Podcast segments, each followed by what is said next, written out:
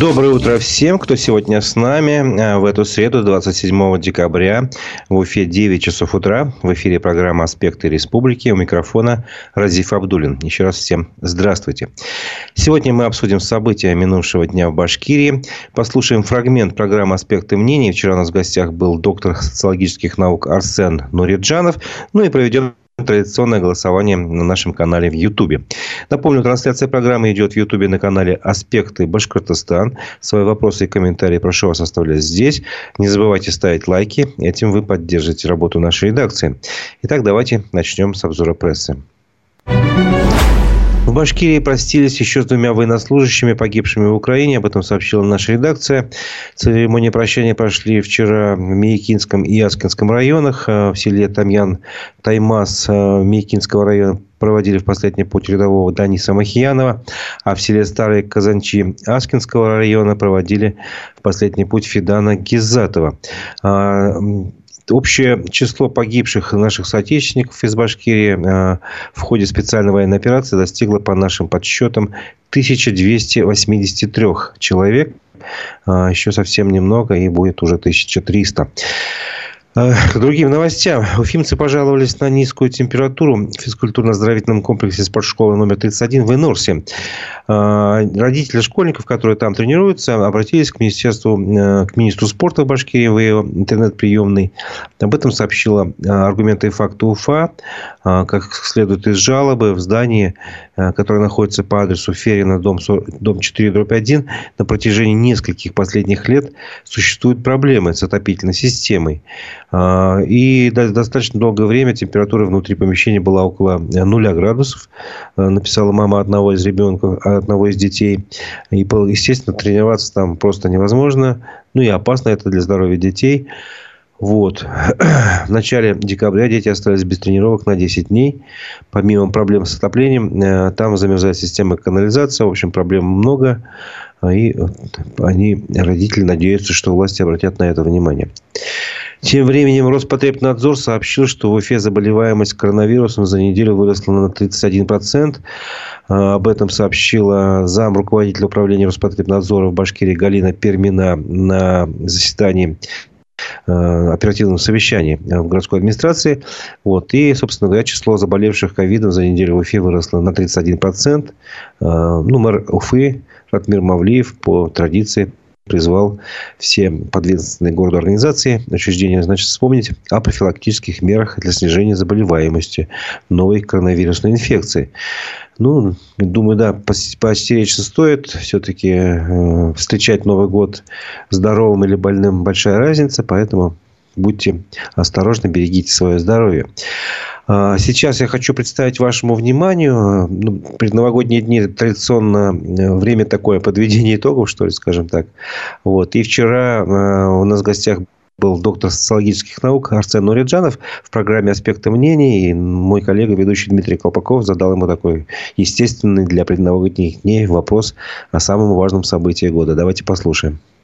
Вам лично что запомнить в выходящем году? Конечно, на первом месте для меня стоит СВО и ситуация, которая сейчас развивается между Израилем и Палестиной.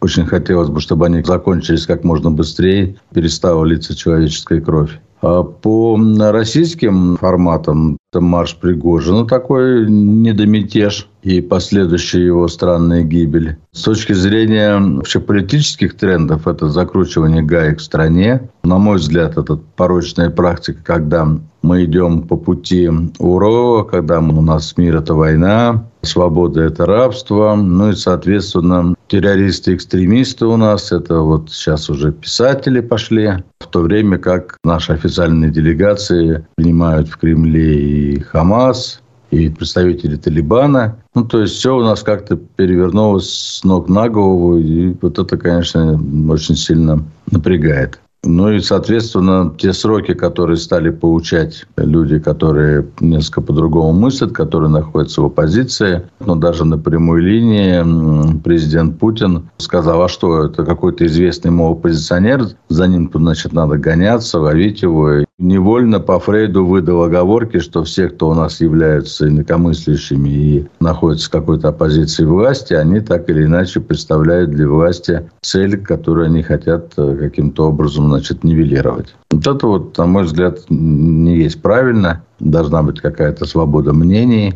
дискуссия должна быть общеполитическая и человеческая в стране. Ее, к сожалению, все меньше и меньше. Ну и, соответственно, приговоры оппозиционерам 19 лет, 12 лет. Сегодня они приравнены к каким-то страшным людям, хотя, в общем, зачастую мы видим, что это больше всего лишь слова и не какие-то действия. Ну, надеюсь, что придет время и с этими приговорами разберутся, и эти люди получат свою оценку еще.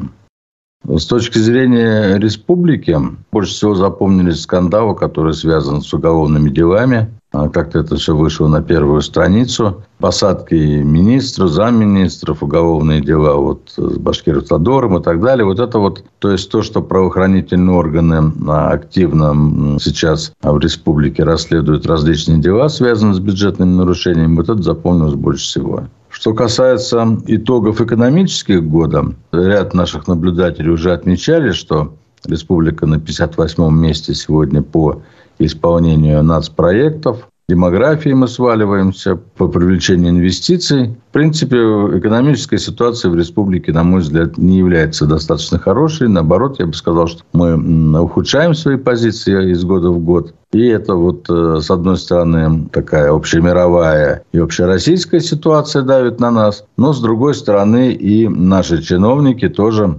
явно не являются креативными гениями, которые думают над тем, как улучшится жизнь в республике. На мой взгляд, сегодня чиновничий аппарат в республике занят мимикрированием, якобы какими-то действиями, но на самом деле у меня складывается впечатление, что чиновникам сегодня, мягко скажем, не до людей. Ну, вот это сказывается хотя бы на той транспортной реформе, которую мы 4 года проводим. В этом году она еще, э, транспортная ситуация еще стала хуже. А, автобусов не хватает, люди ждут на остановках долго, ну и так далее. Все это наши зрители и слушатели все это знают, видят. Ну, не говоря о том, что в общеэкономическом плане в стране, конечно, сейчас э, ситуация ухудшается. Идет, э, раскручивается спираль инфляции. Ставка Центробанка уже 16%, это много. Соответственно, это значит, что будет дорожать все и дальше. И как бы мы тут не вернулись вот э, к ситуации 90-х годов, когда многие помнят ту галопирующую инфляцию, которая тогда была. Жить в это время было тяжело, потому что каждый день идет рост цен. И мы видим на тех же самых яйцах, как меняется цена. Да и вообще люди приходят в магазины, пятерочки, магниты и видят, как продуктовая корзина, которая вчера стоила тысячу рублей, стала стоить две и две с лишним тысячи рублей. То есть все резко дорожает. Подорожали автомобили, подорожали ипотеки, дорожают квартиры. И это, конечно, на фоне того, что зарплаты фактически не растут, или растут э, медленнее, чем инфляция, это все делает нашу жизнь еще более напряженной, еще более сложной. Это было мнение доктора социологических наук Арсена Нуриджанова, который побывал в нашей программе «Аспекты мнений». Полностью запись этой программы вы можете посмотреть, э, пересмотреть на наших площадках в Яндекс.Дзене, ВКонтакте, в Одноклассниках, а также на канале «Аспекты Башкортостан» в Ютубе. А, и я хочу теперь с вами посоветоваться. Давайте мы тоже попробуем подвести некие такие итоги года. Э, на нашем канале в Ютубе э, запустим «Давайте голосование». Ваше мнение, а, что мы, вы можете назвать самым самым важным событием года? А, четыре варианта ответа мы предлагаем вашему вниманию. Если какой-то из них вас не устроит, ни один из них, вернее, тогда можете в комментариях написать. Итак, э, первый вариант – это мятеж Пригожина. Все помнят, что это было. А, второе – смерть э, Муртаза Губайдуловича Рахимова. Он в январе, э, в начале года покинул этот мир. Третье – это появление Дилары Гундоровой на политическом небосклоне. Вот такая интересная особенность, что ли, политической ситуации в Башкирии. И четвертое, приговор Лилии Чанышевой, признанной экстремистом и террористом. Ее, напомню, приговорили к 7,5 годам лишения свободы. Вот. Итак, какое из этих четырех событий вы считаете самым важным? Голосуйте на нашем канале «Аспекты Башкортостана» в Ютубе. Итоги голосования мы подведем ближе к концу программы. Не забывайте ставить лайки. Если вам, вас не устраивает какой-то из вариантов ответа, можете написать свой мы его попытаемся прочитать и прокомментировать. А так, давайте перейдем к обзору прессы. Дальше продолжим. Пруфы э, опубликовали заметку, согласно которой специалисты Федерального казначейства предварительно нашли нарушений в Башкирии на 50 миллиардов рублей. Только вдумайтесь, 50 миллиардов рублей. А, напомню, что ранее в нашей редакции был гость Лара Гундорова. Она рассказала как раз об этой проверке, что порядка трех месяцев, что ли, прошла, проходила эта проверка. Вот. И недавно специалисты э, Федерального казначейства уехали. Они проверяли, э, как тратит э, наша Башкирия, ну и столица Башкирии, Уфа, э, бюджетные средства. И в распоряжении редакции Пруфы оказался предварительный акт этой проверки. В общем-то, проверялись затрат, ну, как бы, использование средств в 2020-2022 годах. Вот именно в эти три года э, общая сумма найденных нарушений, повторяюсь, э, равна 50 миллиардов, миллиардам рублей. Это предварительная оценка, э, потому что, естественно, есть возможность у соответствующих служб правительства, администрации УФы подготовить возражения, и они их представили в адрес федерального казначейства. Поэтому итоговый документ, возможно, будет выглядеть иначе, и сумма нарушения будет другая. Посмотрим. Это пока предварительная, еще раз говорю, оценка. Но, тем не менее, все, что там нашли, э, понятно, что редакция не стала все публиковать. Это слишком большой документ. Но они привели некоторые такие примеры, которые наглядно говорят, каким образом могут, э, какие нарушения могут быть именно в сфере бюджетного э, финансирования. И мне очень ну, эти примеры кажутся такими наглядными, выпуклыми. Например, э, только в Уфе по линии управления капитального строительства администрации Уфы было найдено нарушение на сумму аж 11 миллиардов 700 миллионов рублей. И вот, например, как это все происходит. Например, по объекту строительства водовода в Кировском и Демском районах Уфы при реализации одного из контрактов заменили материал прокладки водовода. В общем, если первоначально была там одна нитка стальных труб, диаметром 800 метров, то заменили на две нитки полиэтиленовых труб диаметром 630 миллиметров. При этом никакого обоснования замены не было. А зато стоимость контракта сразу выросла аж на 3,2 миллиарда рублей. То есть, тут не копейки, а большие деньги. А вот примерно э, в такую же сумму обошлось э, другое нарушение. Например, когда проверяли объект канализационный коллектор от э, станции Затон Восточный до площадки городских очистных сооружений канализации, то выяснилось, что из-за завышения стоимости трубы в два раза по сравнению с рыночной ценой неправомерное расходование бюджетных средств составила 1,1 миллиарда рублей. При этом э, на этом же объекте управление капстроительства приняло и оплатило строительные материалы на сумму 3 миллиарда рублей, 400 миллионов, без фактического выполнения работ. То есть, купили, условно говоря, гравий. Ну, я так говорю, на самом деле, я не знаю, какие материалы. А он лежит без движения, э, ничего не сделано, а деньги уже э, потрачены, уже оплачены. То есть, это тоже признано нарушением. Сумма, сами видите, тоже внушительная. 3 миллиарда 400 миллионов рублей.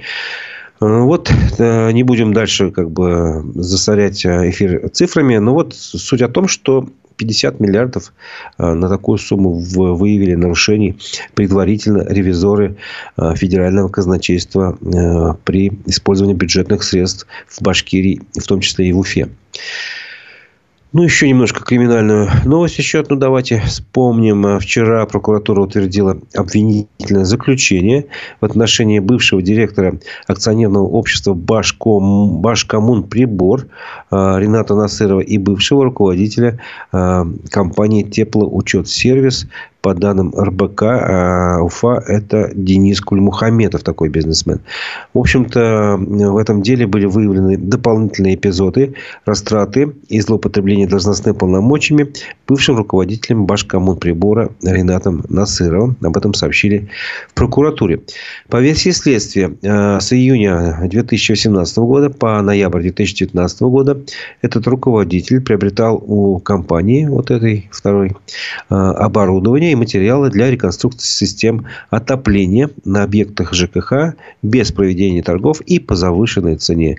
В результате, как считает следствие, э, предприятию Башкоммунприбор причинен ущерб на общую сумму свыше 10 миллионов 400 тысяч рублей. Э, помимо этого, э, Насыров совершил легализацию денежных средств путем заключения фиктивного договора купли-продажи автомобиля марки Volkswagen Touareg стоимостью почти 5 миллионов 800 э, тысяч рублей, сообщили в прокуратуре. Обвиняемые не признали вину в совершении преступления. Ну, вот тоже сфера коммунального хозяйства и тоже какие-то нарушения, как мы видим. Сумма, конечно, здесь не миллиарды, а миллионы, но от этого, так сказать, суть не меняется. Э, новость э, от адвоката Радика Латыпова привела, привело издание «Идель Реалии». Напомню, это издание признано в России СМИ иноагентом.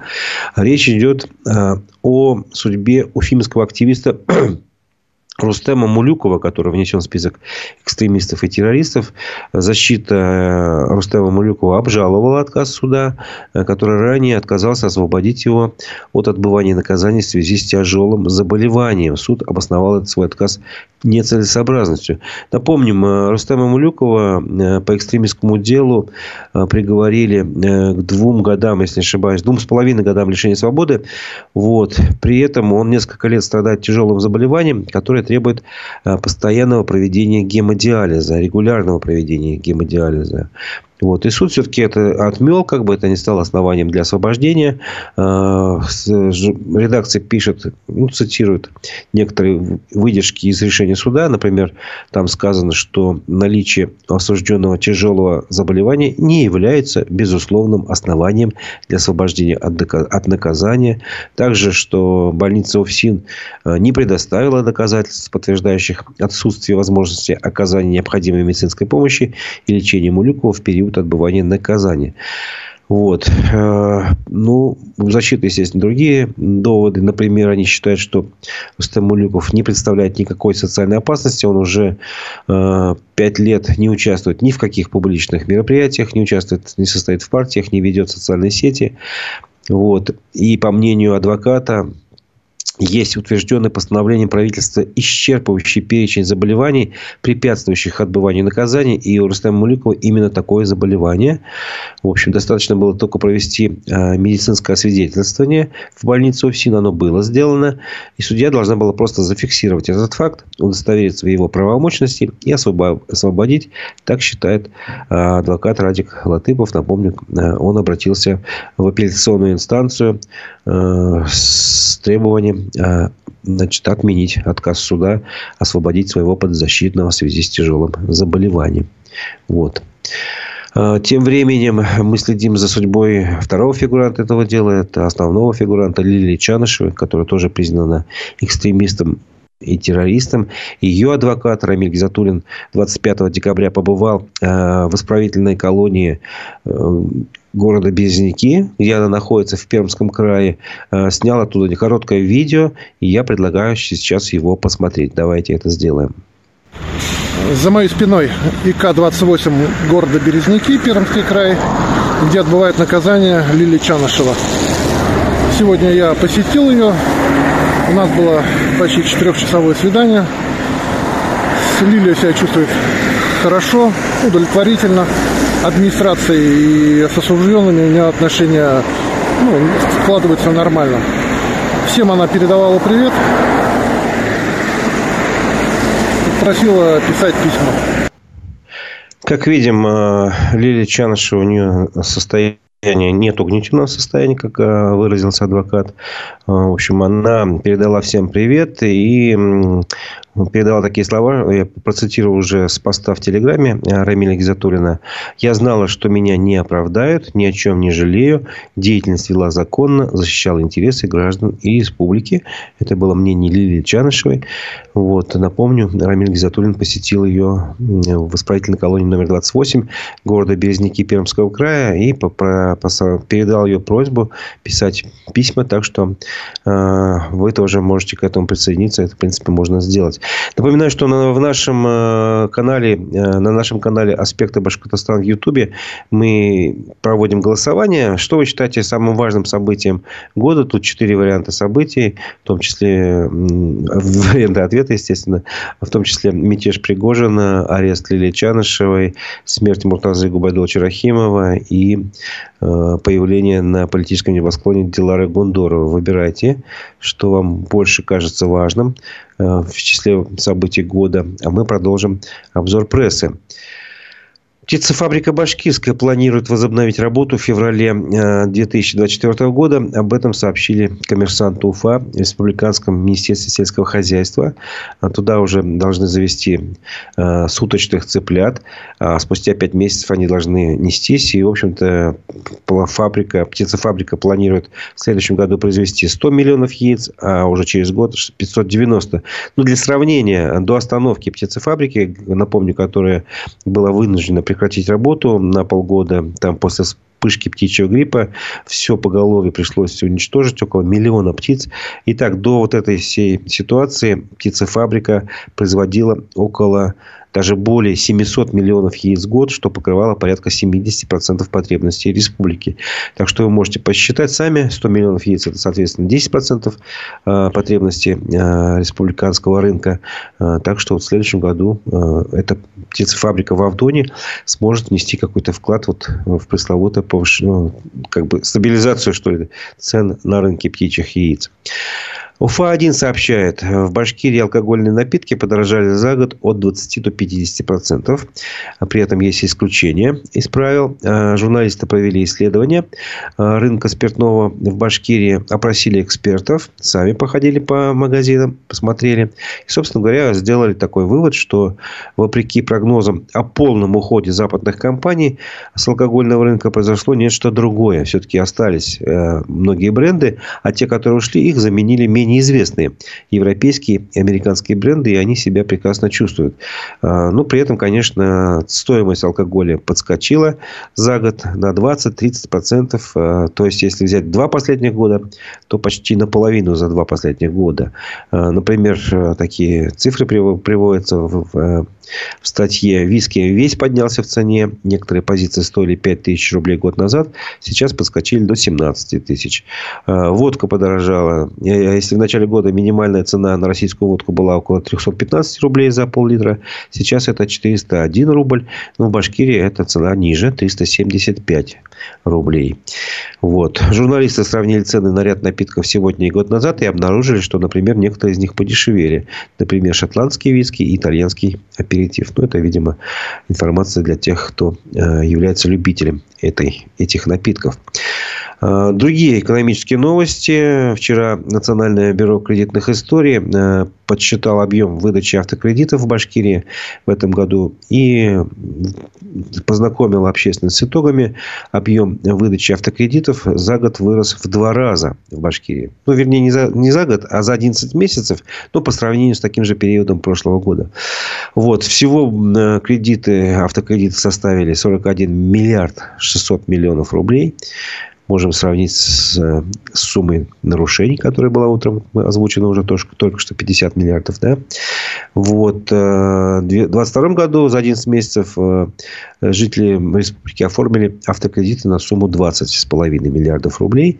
Э, по этому показателю Башкирия находится на шестом месте в стране среди регионов. На первом месте, ну, понятное дело, Москва. Там выдали автокредитов на сумму 102 миллиарда с копейками и рост составил 60%. Вот. Но э, что нужно важно добавить к этой информации, что Башкирия по доступности автомобилей находится на 36-м месте. То есть кредитов там мы берем много. вот получается на шестом месте в стране, а по доступности на 36-м находимся. И этот, эти цифры из данных РИА рейтинг я привожу. Согласно этим данным, в республике только 15,5% семей могут купить в кредит машину стоимостью 1 миллион рублей. И лишь 3,8%, менее 4% семей могут купить машину стоимостью 2,6 миллиона рублей. И то это в кредит, естественно. Вот, чтобы вы понимали, что вот эти цифры все-таки нужно сравнивать. А, еще об экономике, о цифрах. В Башкирии планируют увеличить среднюю рыночную стоимость жилья в следующем году на 3,3%. А, эту стоимость необходима для того, чтобы а, рассчитывать размер субсидий льготникам на улучшение жилищных условий. Вот, и выплаты малоимущим семьям и госслужащим рассчитываются на основании вот этого показателя. То есть э, в следующем году, в первом квартале, э, планируют э, стоимость жилья установить на уровне 104 тысячи 947 рублей. Ну, почти 105 тысяч. Об этом сообщил РБК УФА. Пока это не окончательное решение, пока это есть только соответствующий проект приказа на экспертизу. Но, собственно говоря, планы, что типа инфляция вырастет вот, вот в этом плане на 3,3% в первом квартале. Э, что еще можно об этом сказать? Ну, в принципе, я думаю, достаточно. Ну, можно привести среднероссийские цифры. Если в Башкирии 105 почти тысяч квадратный метр, то в России на первые полугодие следующего года уже установлен показатель. Он равен 97 547 рублей. И это выше, в свою очередь, на 4,3%, чем это было в таком же периоде прошлого года. Хорошая новость для любителей путешествовать по республике. В РЖД приняли решение продлить до Оренбурга маршрут следования второй пары поездов Южного экспресса. Сообщением Уфа-Кумертау. С 29 декабря это произойдет, сообщили в пресс-службе Куйбышевского отделения РЖД. Ну, собственно говоря, кто путешествует этим поездом, Уфа Кумертау, а, кому-то нужно дальше проехать. В общем, мы решили продлить до станции Оренбург. Первая пара а, этого маршрута Уфа Кумертау уже а, продлена была в сентябре. Ее тоже продлили до станции Оренбург. А теперь вот решили и вторую пару поездов, э, чтобы она шла до Оренбурга в связи с повышенным спросом. Это было принято такое решение. Ну, предлагаю теперь подвести итоги голосования. Давайте посмотрим, что же вы считаете самым важным событием э, года в Башкирии. Напомню, на канале в Ютубе было голосование. Я спрашивал, что вы считаете самым важным событием года. Большинство, 67% голосов за таким событием, как мятеж Пригожина. Вот. На втором месте приговор Лилии Чанышевой. И на третьем месте смерть Рахимова, появление Гундоровой 0%. Ну что, спасибо за голосование. Ваше мнение понятно. Не забудьте поставить лайки. Э, мы еще э, сейчас поговорим о событиях в России и в мире. Э, в это время вы можете как раз эти лайки и поставить. Итак, я хочу прочитать вечерний выпуск новостей телеграм-канала «Эхо новости». Э, главнокомандующий Вооруженных сил Украины подтвердил захват Марьинки российской армии. По словам Валерия Залужного, украинские войска отошли из населенного пункта, от которого уже почти ничего не осталось, и окопались в том числе на его окраинах.